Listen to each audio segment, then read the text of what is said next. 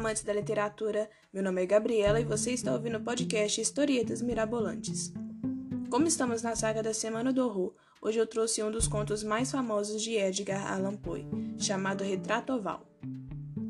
O enredo se inicia quando um cavalheiro, junto de seu criado, se abriga em uma construção recentemente abandonada, na qual ele encontra o retrato de uma lindíssima jovem, pintado de maneira graciosa. Ao ler a descrição da obra, o homem descobre uma série de acontecimentos que compõem a verdadeira tragédia sobre a pintura. A belíssima senhora teve um final trágico por tentar agradar seu marido, um pintor obcecado em busca da perfeição na arte. A trama bem construída proporciona ao leitor diversas interpretações acerca dos relatos do personagem, que podem, inclusive, refletir em circunstâncias da nossa atualidade. Em uma primeira análise do conto, a principal crítica que podemos fazer está relacionada à obsessão do pintor com a arte.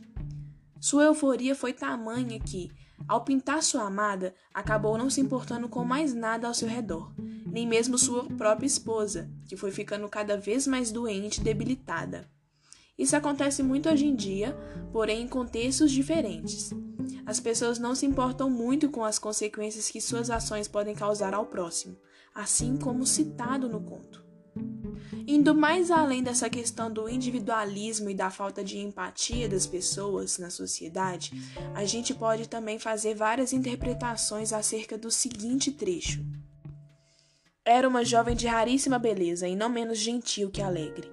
Maldita foi a hora que ela viu, amou e desposou o pintor. Este, apaixonado, estudioso e austero, já tinha encontrado esposa na sua arte.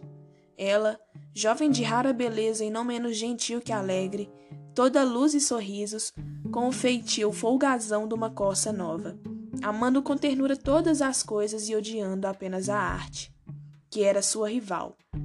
Só temia a paleta e os pincéis, e os outros instrumentos que a privavam da presença do seu bem amado a gente consegue fazer várias interpretações acerca deste pequeno trecho.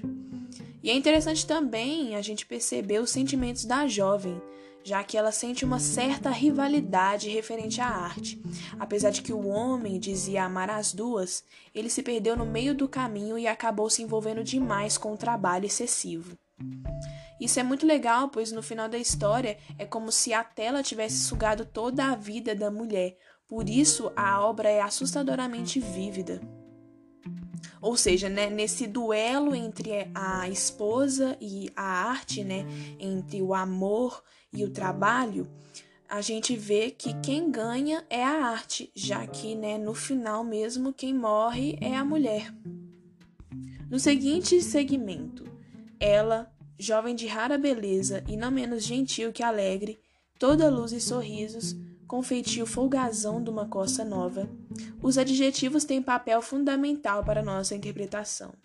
O feitio folgazão e a expressão coça nova deixam explícitos que a personagem é uma jovem mulher ingênua e gentil.